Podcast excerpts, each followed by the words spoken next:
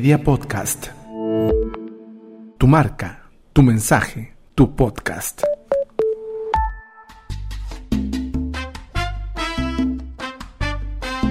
Este es el podcast de análisis político semanal.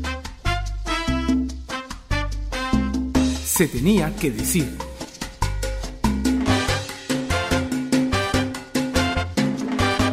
Con Paco Pérez García. ¿Qué tal amigos, amigas? Bienvenidas, bienvenidos a una nueva edición de su podcast. Se tenía que decir, como siempre les agradecemos a quienes nos sintonizan a través de su plataforma favorita de podcast, a quienes nos escuchan a través de su plataforma favorita de podcast y a quienes nos ven también a través del canal de YouTube de Espacio Libre, www.youtube.com slash espacio libre. Ahí nos pueden encontrar y pueden eh, escuchar, ver los capítulos también anteriores de este podcast. Yo soy Paco Pérez García, arroba Paco al sur en todas las redes sociales, en Twitter, en Instagram y también en TikTok, donde pueden encontrar también algunos extractos de lo que van eh, comentando nuestros invitados semana a semana.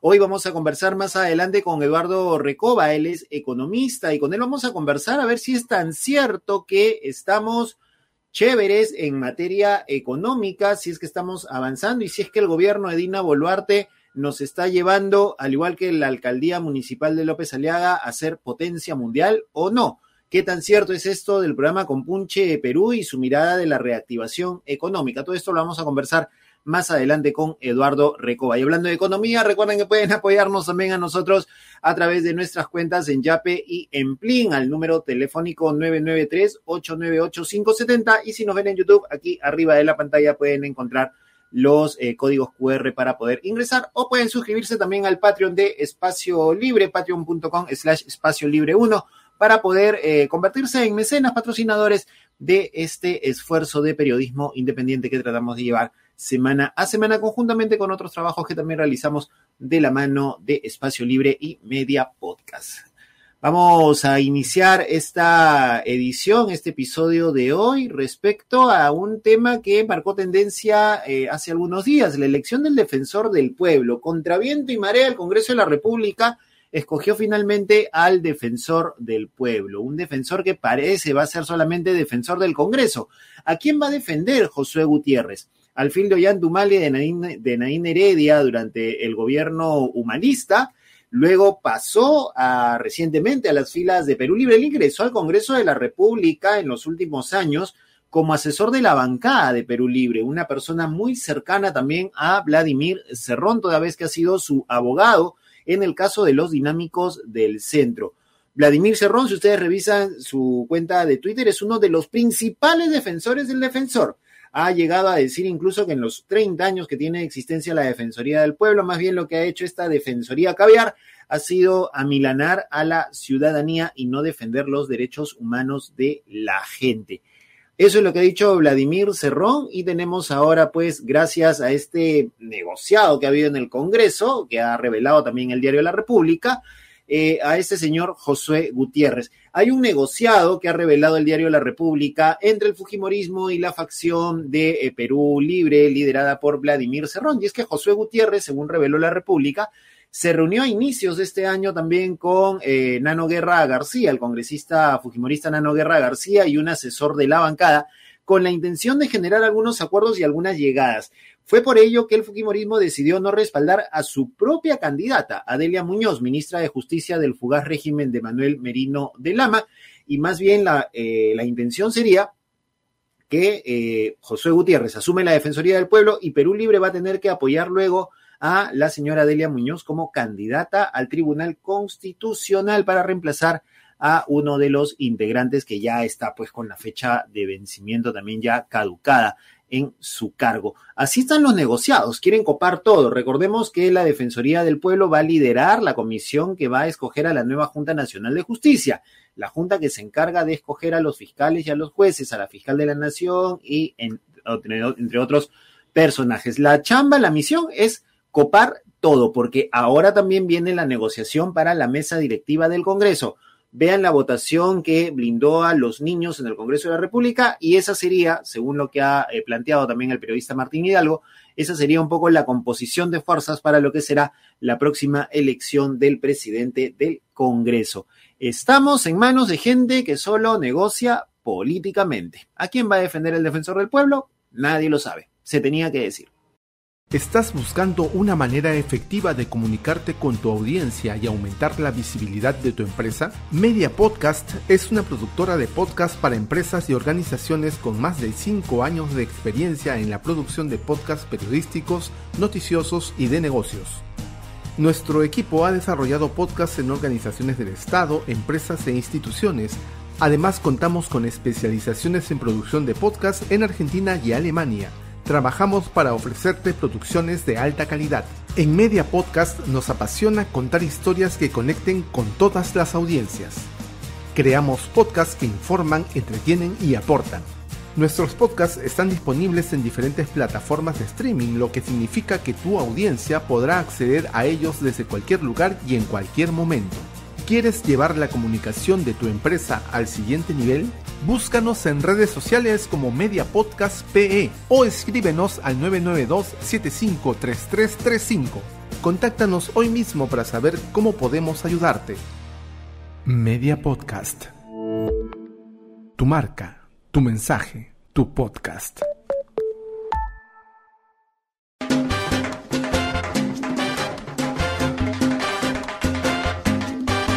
Y vamos rápidamente con nuestra sección Los Bytes, esos extractos de video, de audio, todo lo que va saliendo también en redes sociales y que va marcando tendencia. Y empezamos con Josué Gutiérrez, el flamante defensor del pueblo, quien el último fin de semana juró a su cargo en el Congreso de la República y en medio de su discurso ha tenido un llamado bastante interesante a la presidenta Dina Boluarte. Escuchemos lo que dijo Josué Gutiérrez respecto a la figura de los derechos humanos en el país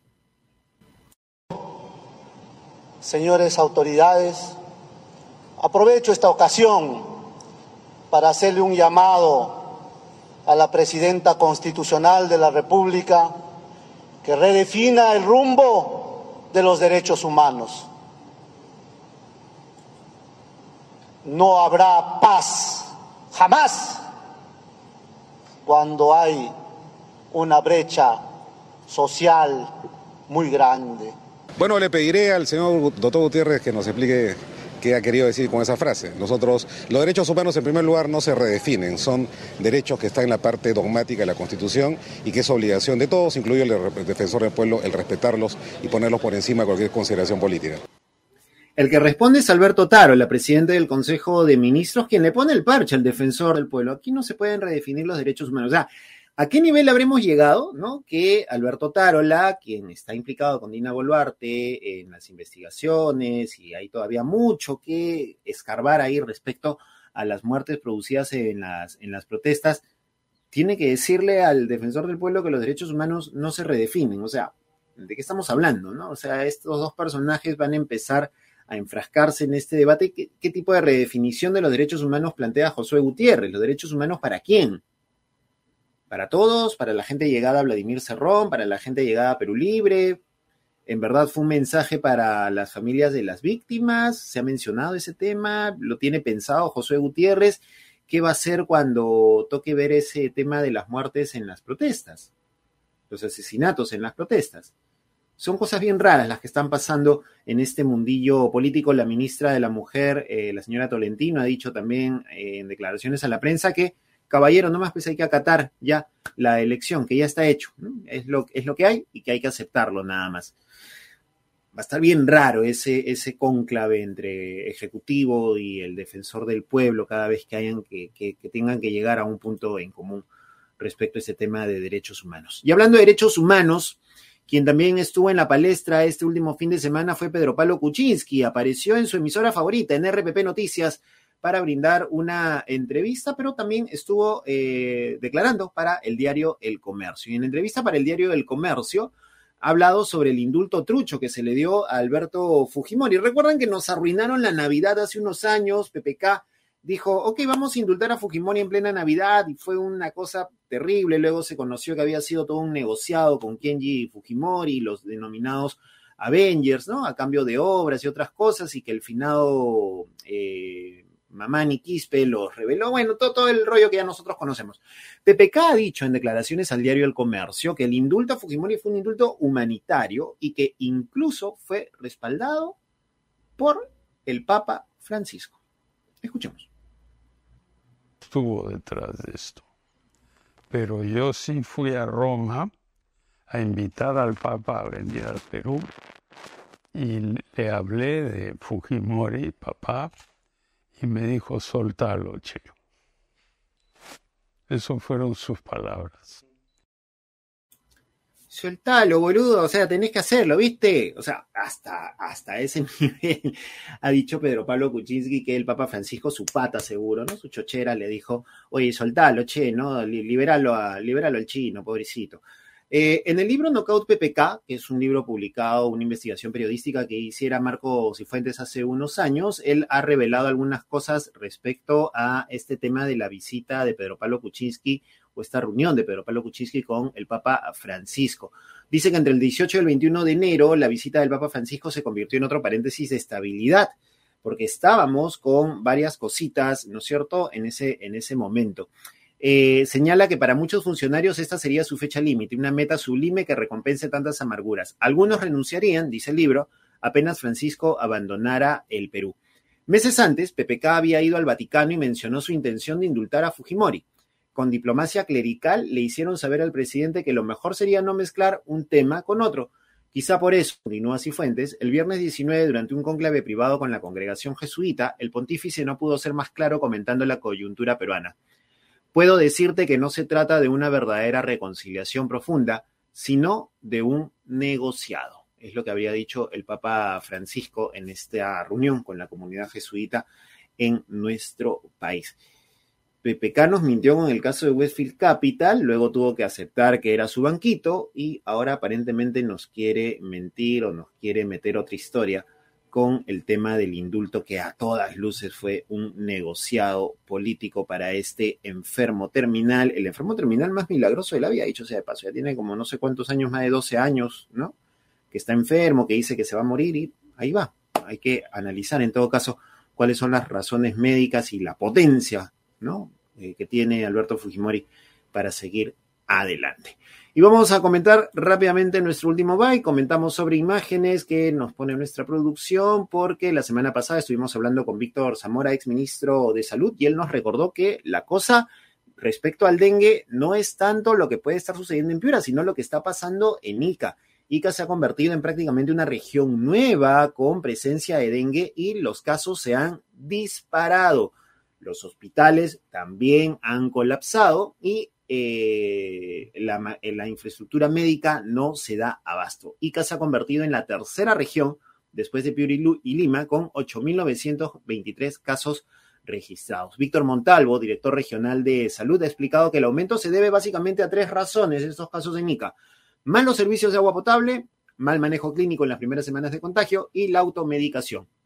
Anunció el director regional de ICA, de Salud de ICA que va a haber una aplicación también para prevenir y registrar casos. Las autoridades regionales están evaluando también la suspensión de clases en centros escolares. La Dirección Regional de Educación de ICA está evaluando suspender las clases, cosa complicada. Algunos especialistas han dicho que no sería tan necesario porque eh, ya los niños, las niñas y adolescentes han perdido, se han retrasado a pesar de eh, las circunstancias se han retrasado durante la época de pandemia y una nueva suspensión de clases presenciales sería pues más que complicado en este caso para las niñas, niños y adolescentes de. Estos son, han sido los bytes aquí en Se tenía que decir.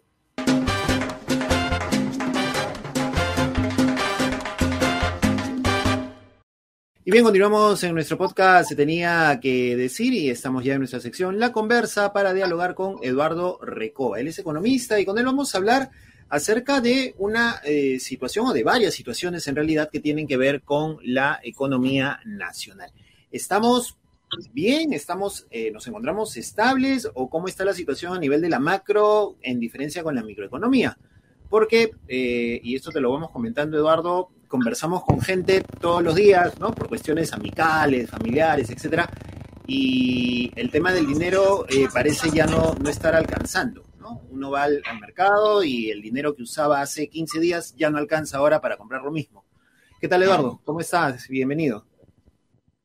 Eh, bien, Paco, muchas gracias. Gracias a ustedes. Bien, eh, empecemos un poco por, por hablar de lo, de lo primario, ¿no? De lo primordial, lo que le interesa a la gente del, día a día, ¿no? Te comentaba eh, el tema eh, económico, la gente va al mercado, no le alcanza la plata, uno revisa las cifras y ve que el mismo gobierno reconoce que la pobreza ha aumentado, pero que sin embargo estamos bien, dicen. ¿Cómo, estamos a nivel, a nivel del tema económico, en realidad, aquí en el país? Eh, mal, mal, mal, mal. estamos atravesando, digamos, una, una retórica que podría leerse como mixta, ¿no? Una retórica dispar. Efectivamente, por un lado hay una determinada estabilidad eh, fiscal, ¿no? En función a una regla fiscal que no permite que el gasto eh, se acelere de manera tal que eh, pueda afectar la caja fiscal, lo cual no es muy bueno al final, ¿no? Porque una economía, digamos, tiene que gastar, y gastar bien, y gastar significa gastar bien, de manera eficaz y eficiente. Y por otro lado, sí registramos, eso sí, una estabilidad monetaria que nos permite navegar en función a, por ejemplo, un tipo de cambio con determinada regularidad y trayectoria, que es lo que necesitan los hogares, ¿no? Tener una trayectoria en función, por ejemplo, una variable como el tipo de cambio. Pero donde cogíamos y aquí viene un poquito el comentario a propósito, por ejemplo, de la inflación, donde cogíamos mucho es eh, desde la economía real. ¿Qué significa economía real? Significa chamba, significa trabajo, generación de trabajo, inversión privada, eh, consumo, demanda. Y en eso no estamos eh, para nada bien, ¿no? De ahí que podríamos volver al inicio, ¿no? De ahí mi comentario de que es una situación mixta. ¿Hay plata en la billetera? Sí, pero no hay iniciativa para gastar esta plata en la billetera y por otro lado tampoco hay propuestas concretas en función a generación de empleo, en función a combate para mitigar una inflación que efectivamente puede ser importada pero nosotros desde la política pública tenemos que hacer algo con ese efecto importado que nos hace tanto daño y no estamos haciendo nada desde hace 20 meses. Entonces, es una situación, repito, dispar, pero que tiene una solución que ya está en blanco y negro, solamente que no existe la decisión política, la política pública, la gestión pública y finalmente la gestión de presupuestos que permita salir de esta situación. Ahora, eh, en cuanto al tema de la, del manejo del, presupuesto, ¿no? Estamos enfrentando todavía los estragos del niño costero, posiblemente tengamos un fenómeno del niño, ¿no? Eh, y cuando a la presidenta se le ha preguntado, oye, recursos para atender a las zonas afectadas, decían, eh, no hay presupuesto en este momento, ¿no? Sin embargo, por otro lado, había presupuesto para armar a la policía, a las Fuerzas Armadas, etcétera. Entonces, ¿cómo es que se está manejando el, tema presupuestal actualmente? ¿Se está destinando lo que se requiere destinar a, quienes más lo necesitan en este momento o, estamos en una improvisación total en, cuanto al manejo presupuestario? A ver, antes de contestar tu pregunta, un pequeño paréntesis, Paco. Eh, lo que dijo la presidenta eh, Boluarte es mentira. Eh, hay dinero, sí hay dinero. Un pequeño paréntesis, ¿no? Sí hay dinero, sí hubo dinero entre marzo y abril para enfrentar, digamos, este, el ciclón Yaku y las emergencias en función a las lluvias en el norte. Les pongo un ejemplo, les pongo un ejemplo. Ustedes pueden, radio, tus oyentes, tus videntes pueden ir al, al, cuadro 008, se los doy, incluso lo tengo mapeado, al cuadro 08, las estadísticas del BCR, ahí van a encontrar la cantidad de dinero que tienen el gobierno central, los gobiernos regionales y los gobiernos locales en los bancos. Y cuando hablo de bancos, evidentemente son los cuatro, ¿no? Y ahí al mes de marzo me parece que había un saldo entre lo que tienen en soles y dólares de más de 101 mil millones de soles que están en el banco y lo más probable es que estén ahí eh, hongueándose, por decir algo efectista, porque no sabemos si están en plazo fijo, no sabemos si esa plata está, por ejemplo, en fondos mutuos, entonces, es mentira, insisto, sí hay plata, sí, hubo plata y lo más probable es que habrá dinero, ¿no? Para enfrentar. Lo que no hay es decisión política. Cierro ese paréntesis. Ahora, eh, ¿cómo se está gestionando el presupuesto? No hay de momento una gestión, eh, Paco, no existe, no, no hay, no hay una política pública en función a gestión de presupuestos desde donde uno pueda decir, no solamente como economista, sino no solamente como técnico, sino como ciudadano de a pie, como periodista, eh, no existe una gestión desde donde uno puede decir, ya, qué bueno que haya una partida presupuestal para, por ejemplo, eh, provocar un espacio de exoneraciones eh, tributarias que permita bajar el, precio de determinados alimentos de la canasta. Qué bueno. No, no existe eso. Qué bueno que haya un fondo de estabilización fiscal en energía que permita bajar el precio del balón de gas ante la subida internacional del precio del petróleo. No hay. Qué bueno que los gasóleos, no los derivados de petróleo, estén bajando porque eh, ya la refinería de Petroperú está... No, no existe. O sea, no hay, no hay eh, de momento una gestión de presupuestos, repito, eficiente y eficaz. Lo que hay sí, eh, y me da pena decirlo, lo que hay es mucha política, muchísima política. Sobra la política, falta la economía. Yo creo que esa podría ser una frase eh, que, resume el, momento actual, ¿no? Sobran las portadas, sobran los titulares, eh, sobran los horarios estelares en función a planes que son totalmente inocuos. Probablemente me estoy adelantando un poco, eh, planes tipo Compunche Perú, que dan mucha portada, eh, dan eh, mucho titular, pero que al final eh, son como las medallas de un militar que nunca fue a batalla, ¿no? O sea, son muy vistosas en, los, en el pecho, pero al final, pues este militar nunca combatió. Y eso es lo que está pasando, ¿no? sobra la política, repito, este, y falta mucha economía. A propósito de Punche Perú, uno revisa la, presentación de la semana pasada del, ministro de Economía y ve que en realidad, pues, Punche, con Punche Perú tiene, ¿no es cierto? Eh, suma varios programas que ya han habido, bonos que se han entregado, que lo que están haciendo es actualizarlo, como el, bono proteico que va de la mano con el bono FISA, etcétera. Eh, y, ve algunos puntos, por ejemplo, el tema del, del, impulso de la inversión de exploraciones y operaciones mineras, impulso a la salud, impulso al turismo cultural, fortalecimiento en industria aeroportuaria y naval, y por ahí seguramente entramos al, al tema de Chancay, etcétera. Pero eh, es, tan potente, tiene tanto punch este programa como, como se plantea, como se estipula, o, simplemente estamos recogiendo lo que ya se ha hecho anteriormente? A ver, eh, te, lo explico de dos maneras, ¿no? Primero, eh, en función a, cómo nació con Punche Perú y sobre todo cuándo nació, ¿no? Ahí más o menos tú, tú que eres una persona inteligente y tus oyentes también se van a dar cuenta de cuál es la naturaleza de Compunche Perú. Compunche Perú nació una semana después de que, o cuatro días después, que cinco ya si me apuras, eh, que asumiera la presidenta Boluarte. Y nació a través de una presentación de PowerPoint, eso es Compunche Perú, es tan solo una presentación de PowerPoint donde efectivamente ¿no? se fue eh, copiando y pegando ciertas iniciativas eh, del pasado, eh, ciertas frases también tremendistas, ¿no?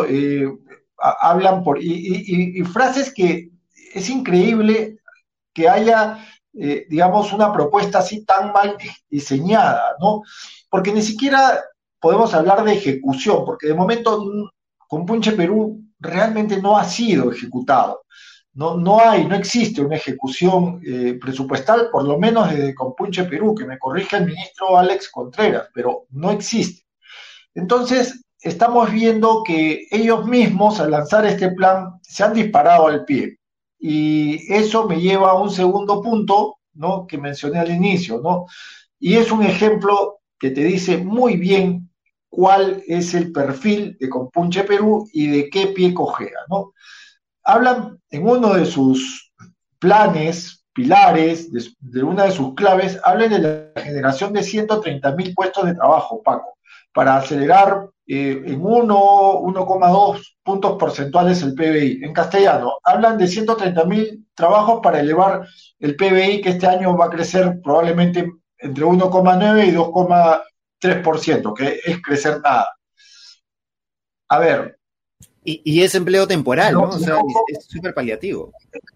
Vamos que es empleo, eh, mm, mm, quizás eh, el empleo que nace del gasto público, que es un empleo que puede ser formal, ¿no? Con todo respeto, eh, pero no es sostenible, no es autosostenible y menos es prolongado. Repito, con todo respeto, nadie hace línea de carrera limpiando carreteras, nadie hace línea de carrera limpiando cuencas de río, nadie hace línea de carrera limpiando o mejorando infraestructura agrícola, ¿no?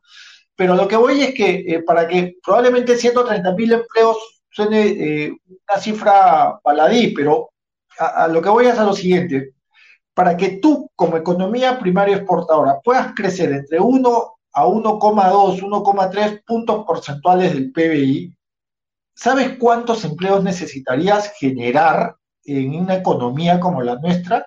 Mínimo, mínimo, entre 300 a 500 mil empleos. O sea que no vengan con más mentiras, o sea, no vengan con que, o sea, encima de que está mal hecho, ellos mismos se disparan, o sea, si hubieran, si hubieran querido mentir, que pongan pues 500 mil plazas nuevas, pero han puesto 130, entonces yo creo que también eh, para mentir y comer pescado hay que tener mucho cuidado y sobre todo eh, no tener, eh, digamos, no subestimar a la gente, ¿no? Entonces, esas son dos aristas que tiene con Punche Perú. Punche Perú nació básicamente para el titular, nació básicamente para eh, eh, digamos, compensar las 60 muertes que lastra este gobierno, nació para compensar eh, esa carencia de políticas públicas y carencia de derechos humanos que tiene este gobierno, que básicamente es una alianza cívico-militar, y más bien con Punche Perú lo que provoca es eso, ¿no? Horarios estelares, titulares, presentaciones del ministro en, en un día feriado, día feriado donde todo el mundo está estaba descansando el ministro Contreras, se le ocurre hacer una presentación. Eso ya está medido, eso ya está, digamos, en el mapa y no fue a propósito. Esa presentación que se hizo, me parece, el primero de mayo, no, ya estaba dentro del mapa. Entonces, eso es con Punche Perú. No es un plan efectivo, eficaz desde la política o gestión pública, y menos aún desde la gestión de presupuestos. Y lo que eh, está haciendo con Punche Perú, creo yo, pensando bien, es ganar tiempo, ¿no? ¿Tiempo para qué? Bueno, para lo que tenga que hacer este gobierno.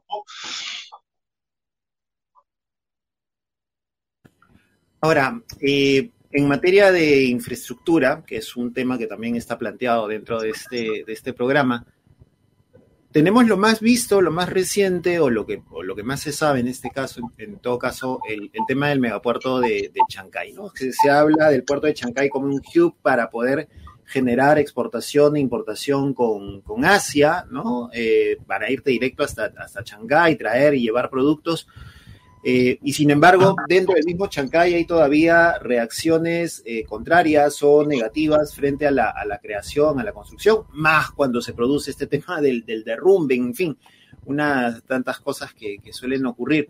Eh, pero es este megapuerto el, el, punto en donde se está basando toda la expectativa de lo que pueda ser el futuro del desarrollo económico y de la importación y exportación de nuestro país.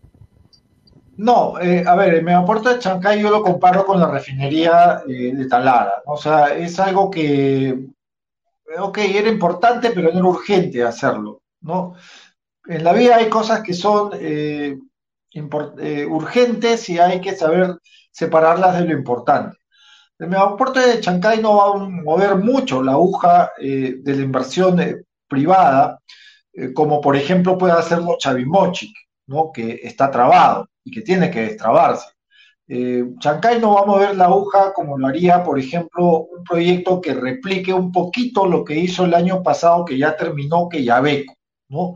Eh, Chancay no va a ser ni de lejos eh, un proyecto minero eh, grande, cuprífero, que permita abrir esos espacios de ingresos fiscales, que es lo que necesitamos en estos momentos para desarrollar verdadera política pública de gasto que vaya acompañada de inversión privada. Chancay no es Maje, Siguas, así, así te lo digo, ¿no? Entonces, estamos nuevamente vendiendo una idea, ¿no? Vendiendo eh, humo.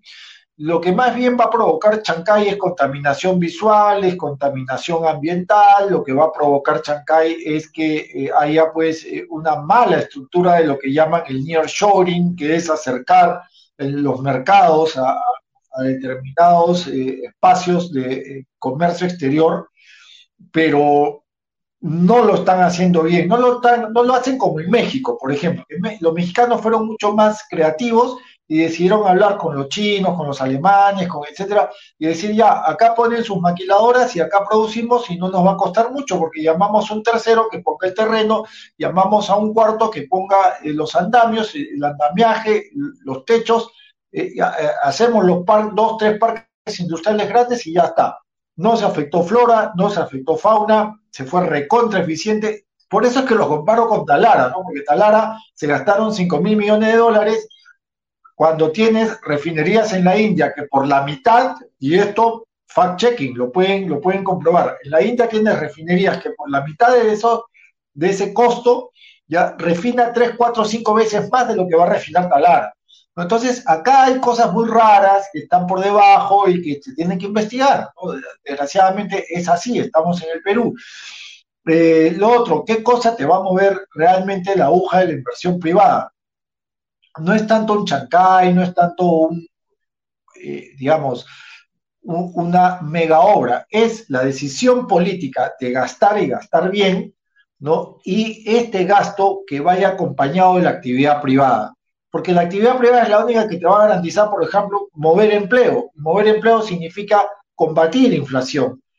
Y esta actividad privada, de momento, eh, Paco, simplemente no crece, simplemente no existe no existe, no hay, no hay eh, actividad privada, ¿no? Y, eso es un poco lo que está pasando con el aeropuerto, el, megapuerto este de Chancay. No es un hub, en realidad, no es un nearshoring o un acercamiento a, la orilla de los países en función al comercio exterior. Podríamos decir que es un híbrido, sí, puede ser un híbrido, pero que no va a mover la aguja. Para, de cara al crecimiento, de momento, no va a mover la aguja. Finalmente, eh, ¿Cómo se explica, Eduardo, el tema de que a nivel internacional, según las cifras, por un lado tengamos la moneda más estable, ¿no es cierto?, de, la región, aparentemente, según lo que, lo que se manifiesta, los reportes y todo esto. Y por otro lado, Bloomberg publicó también la semana pasada que hemos tenido un bajón y posiblemente esto pueda empeorar respecto al tema de la inversión privada. ¿Cómo se explican esos dos matices? A ver, el tipo de cambio tiene una, digamos, tiene una horquilla de explicación en la estabilidad monetaria que indiqué al inicio. Y estabilidad monetaria tiene nombre propio, ¿no? Banco Central de Reserva. Y Banco Central de Reserva también tiene dos nombres propios, ¿no? Que son independencia y meritocracia. Y estas dos decantan en verdadera gestión pública. Entonces, eh, y esta verdadera gestión pública eh, tiene evidencia basada en datos. Y estos datos los puedo resumir en dos. Tenemos una de las mejores horquillas o rangos de reservas internacionales netas como porcentaje del Producto Bruto Interno. Y por otro lado, tenemos eh, una posición de cambio para que, para, el público, para que el público lo entienda, tanto las RIN, las reservas, como la posición de cambio es tu billetera, ¿no? Es el fajo de billetes que tienen los cambistas en la calle para poder eh, diseñar una compra-venta de, medianamente decente. El cambista es el BCR, el fajo, son las reservas y este, eh, la posición de cambio. Y si me apuras, existe un tercer factor, ¿no? Que tiene que ver con eh, la capacidad de endeudamiento de la economía de Perú, que es importante. No obstante, es parte de la economía real y estamos hablando ahorita de economía monetaria y bancaria es importante que un país no tenga más de un 30-35% como parte del PBI comprometido en deuda. Probablemente este número no nos diga mucho ahorita, pero cuando les cuente, por ejemplo, que Argentina tiene el 98, el mismo ratio de Argentina es 98%, ahí sí van a decir, caramba, Perú está bien. ¿No? Entonces, eh, se explica por esos eh, factores, eh, Paco, hay estabilidad monetaria, hay reservas, hay posición de cambio, la capacidad, el compromiso que tiene la economía eh, peruana en función al mercado de dinero eh, es todavía austero en relación a otros países de América Latina e incluso economías emergentes. eh, perdón, industrializadas. Entonces, ahí hay una explicación. La otra explicación, evidentemente, viene de afuera. El tipo de cambio se mueve en función a lo que va a diseñar y lo que está diseñando la Reserva Federal de los Estados Unidos, que es un sistema de 12 bancos centrales que vendría a ser el Banco Central estadounidense, en función a la tasa de referencia, ¿no? que está, viene subiendo para controlar la inflación en Estados Unidos. Entonces, en función a que sube esa tasa, el dólar a nivel global va a ser más o menos fuerte. Eso por un lado. Por otro lado, eh, esto también, eh, a ver, va, corre por cuerdas separadas respecto a la economía real. Lo que, lo que acabo de hablar es pura economía monetaria bancaria, economía financiera, digámoslo así. Pero ya si nos vamos al terreno de la economía real, que repito es chamba, es demanda, es consumo, ahí vamos a ver que efectivamente no existe una política definida desde hace 20 meses. Y de estos 20 meses se para los 16 de la anterior gestión, donde simplemente se, casi se destruye la política pública, casi se destruye la política económica, ¿no? Recuerda que en, esa, en esos 16 meses de gestión hubo exoneraciones del impuesto selectivo, del impuesto general para combatir una inflación que al final resultó un desastre. Las familias ricas tuvieron más ahorro que las familias pobres. Y tras esos 16, estos cuatro últimos meses, donde la ausencia también de gasto, de gasto real, verdadero, fuerte, potente, franco, no viene acompañada pues de la inversión privada. Y es esa inversión privada que el año pasado creció así, cero, ahora en el primer trimestre esa inversión privada va a caer en 12%. ¿Qué nos espera por el resto del año? Quizás una réplica de este primer trimestre, ¿no? El resto de, los trimestres van a ser una réplica, el 2023 no vamos a crecer en términos de inversión privada y probablemente ya veamos cierta esperanza, cierta luz tras el túnel en el 2024 y esperemos que la inflación para ese año 2024 pueda bajar y esto permita generar más confianza por parte de los agentes económicos de los inversionistas y puedan regresar poco a poco los capitales, los proyectos grandes, las iniciativas grandes y las propuestas grandes. Y creo que eso es lo que está esperando este gobierno, ¿no? Porque, por eso es que inventan eh, planes. Que no tienen ningún sentido, a ver si alguien, en el transcurso de estos meses, que no va a suceder, pero probablemente en el 2024 sí, alguien afuera se le ocurra eh, pues una iniciativa potente desde la inversión privada. Esperemos que sea así, ¿no? Finalmente, y ahora sí para terminar, eh, Eduardo, cuando hace un par de años o tres años, cuando estábamos en medio de la pandemia y se habló de liberar los fondos de las AFPs y el tema, este tema de, la ONP, etcétera, eh, hablaba, por ejemplo, con Oscar Dancourt y él decía, la solución a la situación económica es liquidez tres años después. Estamos en lo mismo, la gente necesita liquidez, necesita plata en efectivo ya, ya en la mano para superar esta situación en la cual estamos. Eh, no, no, no, yo, eh, a ver, eh, nosotros cuando diseñamos los bonos universales, familiares, en el 2020 lo hicimos mal. Lo hicimos, como decimos los economistas, diseñamos un subsidio ciego. ¿Qué significa eso en castellano? Que yo le doy plata a Paco, le doy plata a Willy, le doy plata a todo el mundo, y no me importa quién sea, quién la recibe, le doy plata. Entonces, esa no es una buena política pública porque lo que estás haciendo es disparando por todos lados y a ciegas, ¿no? Con una banda, una venda en los ojos. Más bien lo que, eh, lo que sí se necesita es actividad privada. ¿Por qué? Más actividad privada, más que dar dinero, más que generar liquidez. La liquidez está bien, bienvenido un bono, sobre todo si, si eres población vulnerable que lo necesita, pero sabemos que no fue así. Ejemplos, Reactiva 1 y 2. Reactiva recibieron plata, los que ya tenían plata, para comprarse autos nuevos. Ve la curva en el 2020 2021 de la venta de autos nuevos. Se disparó con Reactiva. Y ahora pues ves puras camionetas en todo Lima de alta gama. Entonces, este, para eso fue, para eso fue.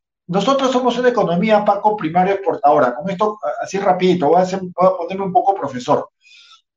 Y las economías primarias exportadoras no son como Alemania, no son como Estados Unidos, no son como Japón, no son como Corea del Sur, que descansan su actividad en demanda, en consumo. El gringo, si no consume, no está contento. No somos así. Nosotros necesitamos inversión privada para poder generar esos espacios de consumo. ¿Por qué? Porque nuestra parte informal es muy grande, que consume poco, nuestra clase media no existe, simplemente es una clase que está al medio, que es distinto a una clase media, y los hogares de altos ingresos, bueno, son poquitísimos, es una pirámide horrorosa. Entonces, no es tanto que necesitamos liquidez, necesitamos sí mucha inyección de inversión privada, y eso sí es distinto. Lo otro es descansar en el ahorro privado, que como tú bien dijiste, fueron liberalizaciones de AFP, CTS, y eso no es política pública, simplemente decirle a la gente, ustedes, ahora que estamos en pandemia y ahora que estamos en ralentización de economía y ahora que estamos en inflación, ustedes bailan con su pañuelo, con lo que han guardado. Y eso no es política pública, pues eso es darle a la gente la responsabilidad de hacerse cargo de sus finanzas y olvidándose de sanidad, de inversión en salud, de inversión en educación, ¿no? Bien, Eduardo, muchas gracias por conversar con, con nosotros, por estar dialogando aquí en Se Tenía que Decir y si quieren conocer o saber más eh, o escuchar más a Eduardo, también lo pueden hacer a través de Cuaderno de Economía en Epicentro TV, ¿cierto? ¿En qué, en qué horario estás ahora? Así Estoy en Cuaderno de Economía, eh, programa a través de Epicentro TV, efectivamente, los lunes y los miércoles a las 7 y 30, en vivo. Así, en vivo, hablamos de economía. Perfecto, entonces por ahí también nos encontramos y te seguimos escuchando, Eduardo. Muchísimas gracias, muy amable. Gracias a ustedes, Paco. Saludos. Eduardo Recoba, economista, estuvo con nosotros aquí en la conversa en Se Tenía que Decir.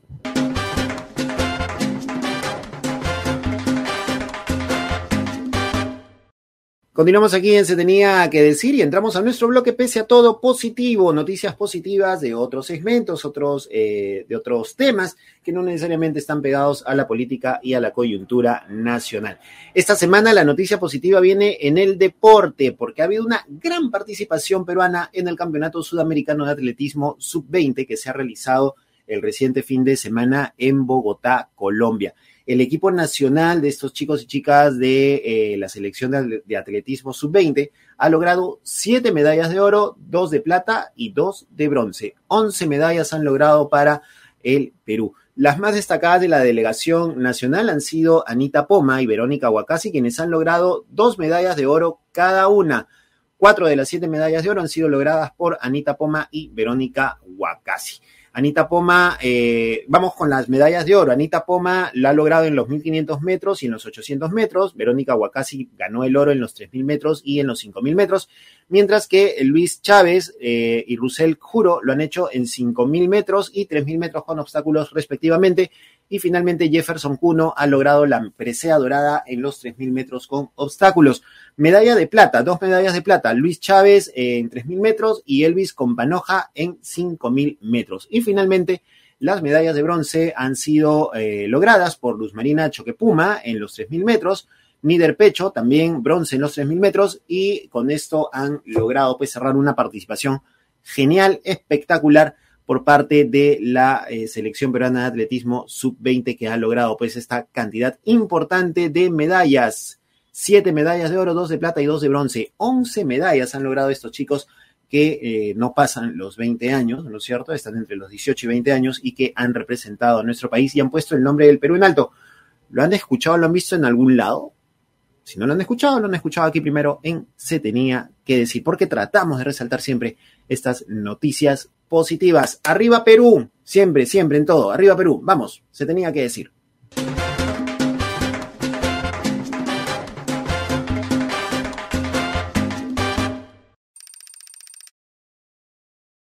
Y de esta manera llegamos al final de nuestra edición de Se tenía que decir. Recuerden que pueden escuchar nuestro podcast en su plataforma favorita de podcast y también nos pueden ver a través del YouTube de Espacio Libre, www.youtube.com slash espacio libre. Recuerden también que pueden apoyarnos a través del Yapi y del Plin al 993-898-570 o suscribiéndose al Patreon de Espacio Libre. Yo soy Paco Pérez García. Nos encontramos la próxima semana, como siempre, en una nueva edición donde estaremos comentando y conversando con los personajes que forman parte de nuestra realidad y nuestra coyuntura nacional. Chau.